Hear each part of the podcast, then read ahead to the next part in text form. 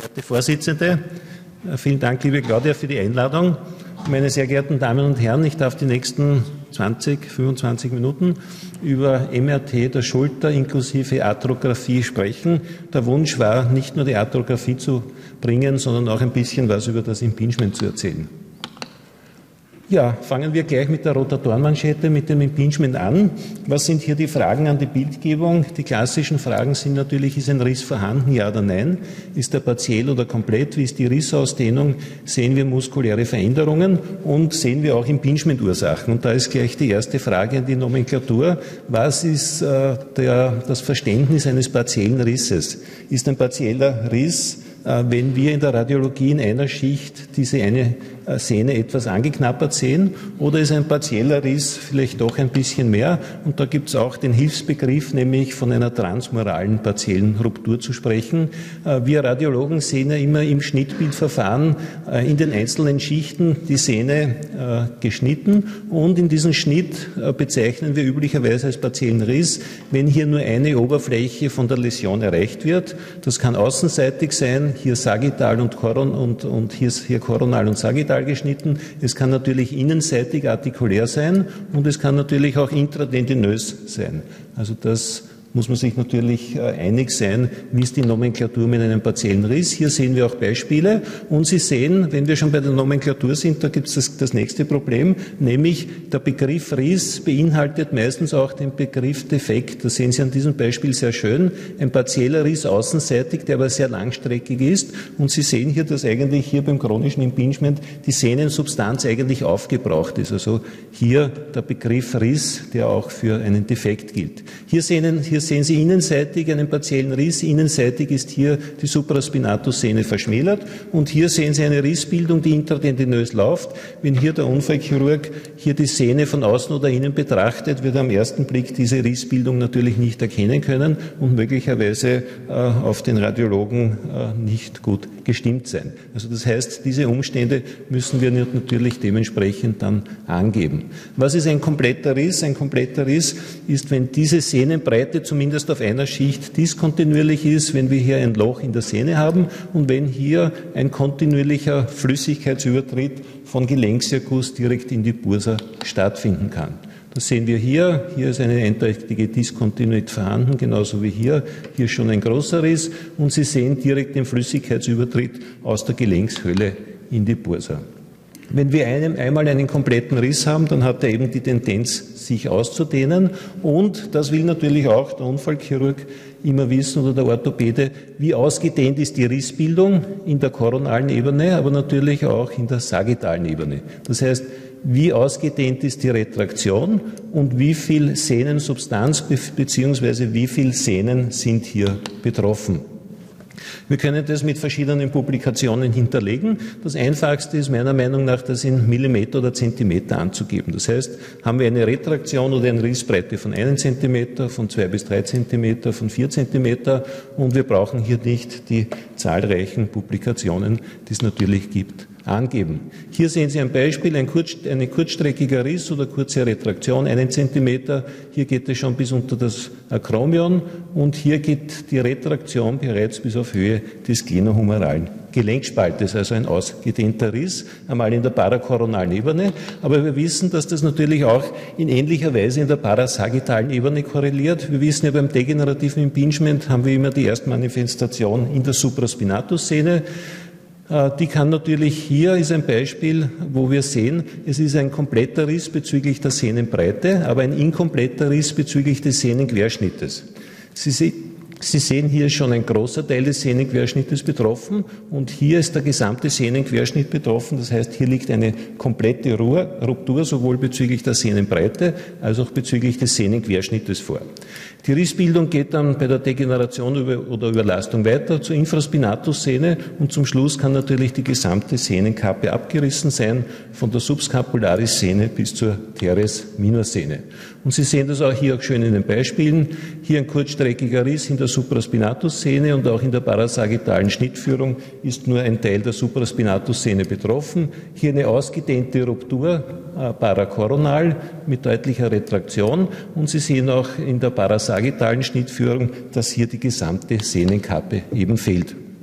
Aber wir wollen nicht nur wissen, wie schaut es mit der Sehne auch aus, sondern wichtig ist immer die funktionelle Information, wie schaut die Muskulatur aus, äh, sind die Muskelbäuche kräftig ausgeführt und dafür nehmen wir das sogenannte Tangentenzeichen, weil nämlich der Musculus supraspinatus immer als erster bzw. häufigster betroffen ist.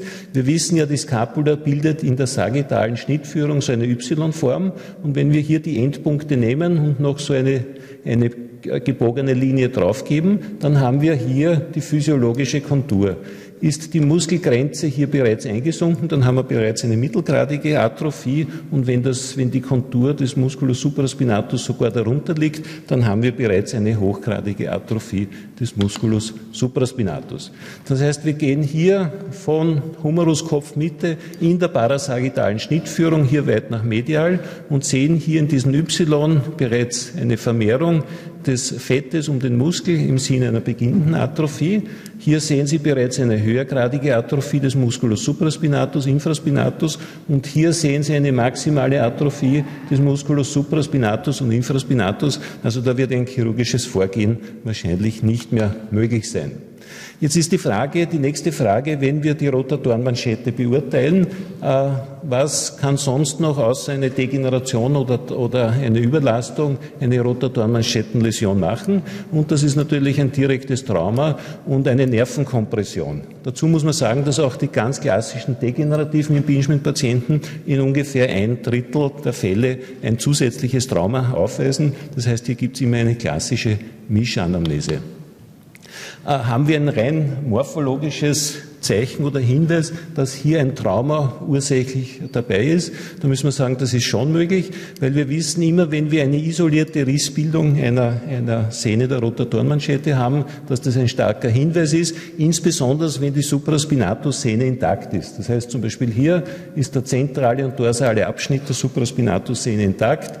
Äh, hier ist die subskapulare Szene komplett gerissen. Es ist auch die Bizepssehne nach medial luxiert. Wenn wir so ein Muster haben, da können wir bereits von der MR-Untersuchung sagen, dass hier offensichtlich eine traumatische Genese dahinter sein muss. Also das ist der eine Punkt. Und der zweite Punkt ist, wenn die Läsion vom Sehnenansatz mehr nach proximal äh, wandert, in den proximalen Sehnenabschnitt beziehungsweise zum Muskelsehnenübergang, so wie wir das hier sehen, auch dann ist offensichtlich, dass hier nicht eine degenerative oder überlastungsbedingte Genese ist, sondern ein entsprechendes Trauma dahinter steht. Wir wissen dann auch, dass der Nervus suprascapularis, vor allem bei Sportlern, dass es hier zu Entrapment-Phänomenen kommen kann und dann sekundär zu Atrophien im Bereich der Rotatorenmanschettenmuskulatur und äh, gerade bei Sportlern ist hier die Nervenläsion ein wichtiger Punkt. Aber wir wissen auch, dass durch solche Zysten oder Ganglien im, im Verlauf der Incisura suprascapularis, wo hier der Nerv verläuft, mit einer entsprechenden Kompression auch hier sekundäre äh, Schädigungen eben der Nervenversorgung möglich sind.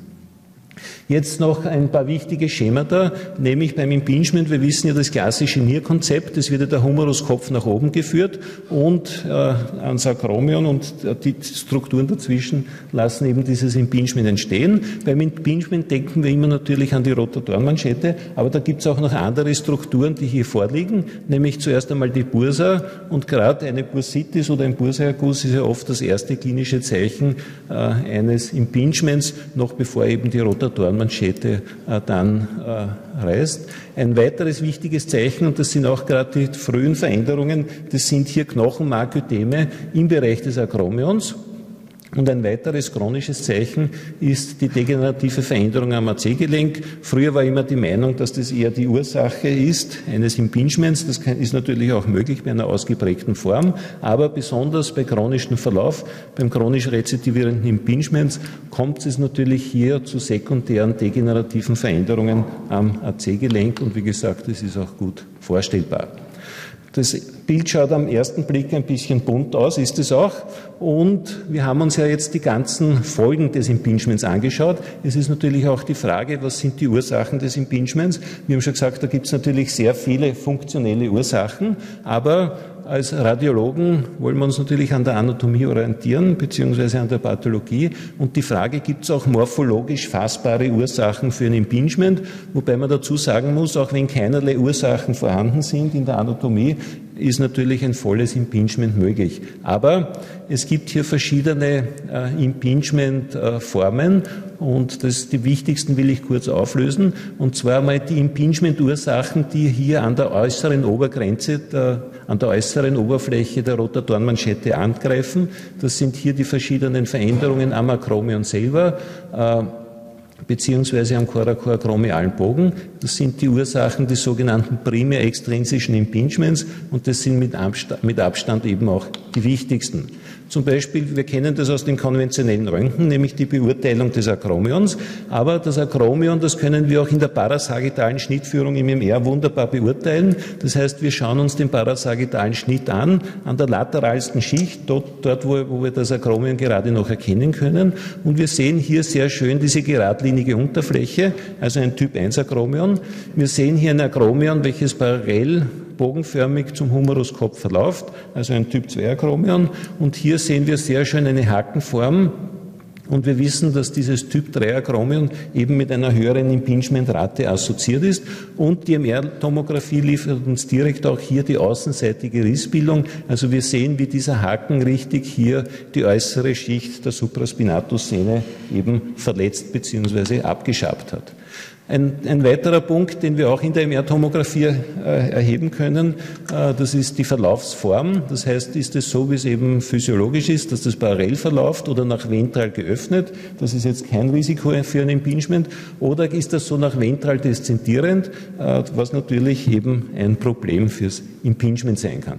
Ein weiteres ist auch in der parakoronalen Schnittführung, wo das Akromion ungefähr horizontal verlaufen soll oder maximal 10 Grad deszentierend. Alles, was stärker deszentierend verläuft, ist möglicherweise eine Mitursache für das Impingement, äh, so wie man es auch eben bei dem einen Hochleistungssportler im vorhergehenden Vortrag möglicherweise gesehen haben. Ähm, dann suprachromiale Osteophyten, das ist natürlich auch ungünstig für, das, äh, äh, für die Rotatorenmanschette. Und Sie sehen, dass solche ausgedehnte suprachromiale Osteophyten wie eine Dornenkrone auf der Rotatorenmanschette bzw. auf der Sehnenkappe drauf sitzen. Und das haltet natürlich keine Rotatorenmanschette aus. Und Sie sehen hier genau auf dieser Höhe ist eben auch die Rissbildung. Eine wichtige Ursache für ein Impingement ist das, das sogenannte Osa chromiale. Wir sehen das natürlich ganz passabel in der parakoronalen Schnittführung. Die beste Diagnose ist sicher in der axialen Schnittführung möglich, weil wir wissen, dass mit jeder Muskelkontraktion des Musculus deltoideus hier dieses Osa chromiale nach unten geht, so wie wir das hier sehen, und letztlich ein, eine Ursache für ein Impingement ist. So, dann gibt es noch das sekundär extrinsische Impingement, meistens nach Verletzungen am Tuberculomeus oder im Bereich des Humeruskopfes. Und dann gibt es noch eine spezielle Form, nämlich das innere Impingement. Das sind, wie wir schon gehört haben, alle Sportarten, die mit einer maximalen Abduktion und Außenrotation einhergehen, also letztlich Wurfsportarten. Und das ist letztlich dann auch wieder diese Aber-Position. Also das heißt, die Aber-Position diagnostisch einzusetzen, ist am ehesten bei eben diesen Wurfsportarten sinnvoll. Bei dieser extremen Position kommt es eben hier zu einem Impingement, einerseits zwischen, dem Lab, zwischen den Labrum im, im oberen hinteren Abschnitt und andererseits an der Innenseite von Supra- und Infraspinatussehne. So, das war das Impingement, aber jetzt soll man noch natürlich was Wichtiges zur MR-Arthrographie sagen. Äh, die MR-Arthrographie, die kann man natürlich in verschiedener Weise durchführen, entweder in der Durchleuchtung, durchleuchtungsgezielt, oder es ist natürlich äh, auch sehr elegant, das gleich am MR-Tisch zu machen mit einer MR-kompatiblen Nadel, was ich selber mit großer Begeisterung mache. Und der Patient, wir würden immer als Ärzte glauben, der Stich ist das Unangenehme, aber für den Patienten ist trotz des Stiches noch immer der enge Kanal das Unangenehme oder das Unangenehmere, wie wir in einer eigenen Untersuchung dann eben äh, erhoben haben. Ähm, stechen kann man hier in verschiedenen Positionen. Äh, ich steche immer gerne direkt durch die Subscapularis-Sehne, die ist dann so wie ein Gummistoppel und dichtet äh, das Gelenk wunderbar ab und es kommt hier zu, keiner, zu keinem Extravasat. Hier sehen Sie die MR-kompatible Nadel, wird vorgeschoben, hier in den Gelenksrezessus und dann werden 15 Milliliter Kontrastmittel appliziert. Mehr soll man nicht applizieren. In den Spritzen sind üblicherweise 20 drinnen, also bei 20 Milliliter ist dann die Tendenz zum Überspritzen. Äh, Sie sehen hier einen, eine Normalanatomie. Wie schaut das Ganze aus? Was sehen wir? Wir sehen vor allem die Gelenkskapsel mit den Verstärkungsbändern, also das obere, mittlere und untere glenohumerale Ligament. Das mittlere glenohumerale Ligament läuft so schräg durch die axiale Schnittführung und hat dann oft seinen triangulären Charakter. Am ersten Blick könnte man das äh, durchaus auch mit einem abgerissenen Labrum verwechseln. Das untere glenohumerale Ligament ist so äh, wie eine Hängematte, wo eben hier, äh, der Humeruskopf geführt wird. Und wir sehen das als zwei so Einziehungen äh, in der MR-Arthrographie. Wichtig sind die anatomischen Varianten. Wo sind die gelegen? Die sind in der vorderen oberen Position. Also wenn wir das von der Uhr her nehmen, in einer Position zwischen 1 und 3 Uhr, dort finden wir die Normvarianten. Sehr häufig ist das sublabrale Foramen, also ich würde sagen eine ganz häufige Variante. Eine seltenere Variante ist der sogenannte Beaufort-Komplex. Äh, der ist eben dann gegeben, wenn sich das Labrum in ein kräftiges mittleres glenohumerales Ligament fortsetzt. So wie hier am ersten Bild würden wir noch glauben, ein supralabrales Verrahmen, aber wir sehen, dass das Labrum dann sich immer stärker abhebt und sich in ein kräftiges mittleres glenohumerales Ligament eben orientiert. Die nächste Frage sind die Dormvarianten des Labrums selber. Das Labrum kann eckig sein, rund. Es kann auch sehr klein sein. Also das hat noch überhaupt nichts mit einer Dysplasie zu tun. Das ist ein voll, voll funktionsfähiges Labrum. Und wie wir schon vom Vorredner gehört haben, es gibt hier auch starke Varianten beim Kapselansatz am Labrum oder eben weit medial davon am Glenoid. Das muss man immer berücksichtigen. Das Labrum kann vielfältig verändert, rupturiert sein. Es kann nach innen dislozieren, so wie bei der SLAP3-Lesion, oder es kann eben nach, nach außen äh, dislozieren und hier eben äh, fixiert sein, wie bei der Alpser-Läsion.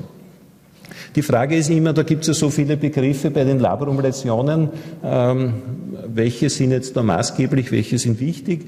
Für die Diagnostik, glaube ich, ist wichtig die, die anatomische Zuordnung. Das heißt, in der seitlichen Aufsicht, wo ist die Läsion gelegen? Und wenn ich hier die Zuordnung treffe, dann bleiben eigentlich nur mehr immer zwei, drei verschiedene Läsionen über.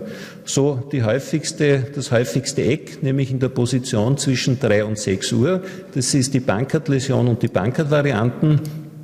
Dann auf der dorsalen Seite eben die dorsalen, posterioren oder reversen Läsionen, äh, die dementsprechend mit den Begriffen versehen sind und dann, wie wir schon gehört haben, dann die SLAP-Läsionen.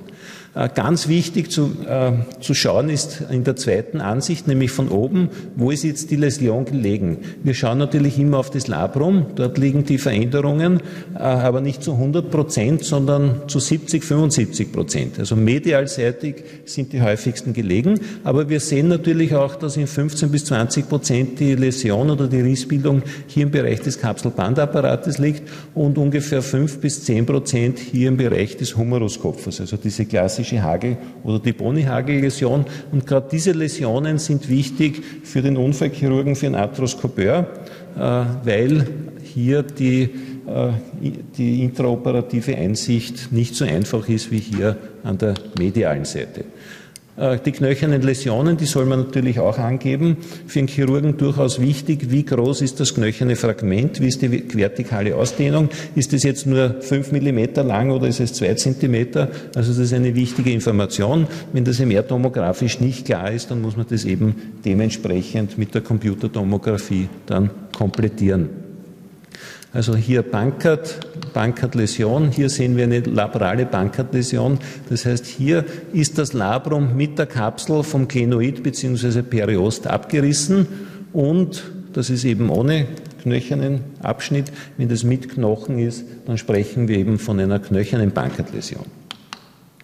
Dann dazu unterschiedlich die sogenannten Bankert-Varianten. Bei der Bertes-Läsion ist zwar auch das Labrum vom Glenoid abgerissen, aber wir haben hier keine Rissbildung an der Kapsel selber, sondern sie ist im Gegensatz dazu abgelöst. Sie sehen das hier an diesem Beispiel äh, sehr schön, äh, dass hier Kontrastmittel zwischen das abgelöste Periost geht. Äh, das Labrum ist an der Kapsel nach wie vor fixiert, aber eben vom Glenoid abgelöst. Also eine klassische Bertes-Läsion die einzige Läsion, die prinzipiell eine Spontanheilung ermöglicht, auch wenn das eben selten ist. Und dann die Alpser-Läsion. Bei der Alpser-Läsion kommt es dazu, dass hier das Labrum abgeschert ist und es ist so wie ein Rexgummi, der hier nach außen rollt und in dieser Position dann eben fixiert wird und sich eben nicht mehr spontan reponieren kann. Ja, da müssen wir sagen, gerade bei den rezidivierenden Luxationen gibt es eine ganz wichtige Kategorie, nämlich die der nicht differenzierbaren, weil einfach so ausgedehnte Defekte vorhanden sind, dass man das in diese klassischen Muster nicht mehr einordnen kann. Wie Sie das hier zum Beispiel sehen, hier sehen Sie nur einmal einen ganz kleinen Rest von vorderen Labrum und hier einen zarten Rest des mittleren glenohumeralen Bandes. Also wie gesagt, ungefähr 25 äh, bis 33 Prozent können in diese Gruppe eingeordnet werden, äh, nämlich nicht differenzierbar. Äh, hier dann noch Veränderungen, die jetzt nicht direkt an der medialen Seite sind, sondern im Bereich des Kapselbandapparates. Sie sehen hier, das obere glenohumerale Ligament ist vollkommen zerschlissen. Äh, das mittlere glenohumerale Ligament ist hier im Vergleich zur Normalanatomie ganz unregelmäßig. Zusätzlich sehen Sie hier den Labrumriss und auch das untere glenohumerale Ligament ist hier hochgradig verdünnt und hier ganz unregelmäßig breit. Also hier steht die Rissposition im Bereich der Kapsel im Vordergrund. Für die hinteren äh, Luxationen gibt es die gleiche Morphologie, aber eben spiegelbildlich mit den dementsprechenden Bezeichnungen. Und dann gibt es noch die Slap-Läsionen. Äh, Sie wissen ja, da gibt es diese schöne Einteilung nach, nach Snyder, aber ich habe noch keinen gefunden für diese für den diese drei Punkte nicht, nicht ausreichend sind, nämlich zu sagen, ob ein Riss des Labrums vorhanden ist, ob eine Dislokation vorhanden ist und ob die Bizepssehne eben mit betroffen ist.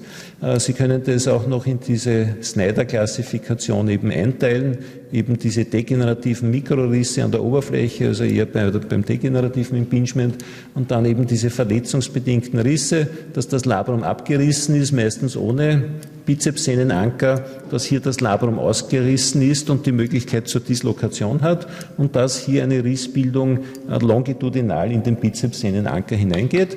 Wenn Sie Spaß haben, dann können Sie natürlich auch das noch probieren, in diese Einteilung 5 bis 9 einzuteilen. Und wenn Sie noch mehr Spaß haben wollen, wissenschaftlichen Spaß, dann steht Ihnen die Position 10 und 11 noch zur Publikation frei. So, und wie wir schon gehört haben von, von unserem Vorredner, das ist sicher immer ein bisschen schwierig äh, zu diagnostizieren. Also da muss ich ihm auf alle Fälle recht geben, weil hier das obere Labrum relativ wenig Platz hat zu dislozieren. Also das heißt, da muss man immer sehr genau hinschauen, geht hier eine zarte Kontrastmittellinie um das Labrum herum. Also das ist sicher ein bisschen eine Spielerei. Aber nichtsdestotrotz sieht man bei diesem Fall sehr schön, dass hier das Labrum komplett abgelöst ist einerseits vom Klenoid und andererseits hier vom Bizepssehnenanker. Wir wissen ja, da, da gibt es einen schmalen Rezessus, aber am Bizepssehnenanker ist das Labrum immer adhärent und wenn das hier von Kontrastmittel umspült ist, dann ist es hundertprozentig pathologisch. So, meine sehr geehrten Damen und Herren, ich darf zum, e-, zum Ende kommen und zusammenfassen, äh, nämlich einerseits Impingement, andererseits die Instabilität der Schulter zu beurteilen, geht mit der MR-Tomographie heute sehr schön und glaube, wir können auch in Ergänzung eben mit der MR-Tomographie hier eine sehr solide präoperative Diagnostik bieten. Dankeschön.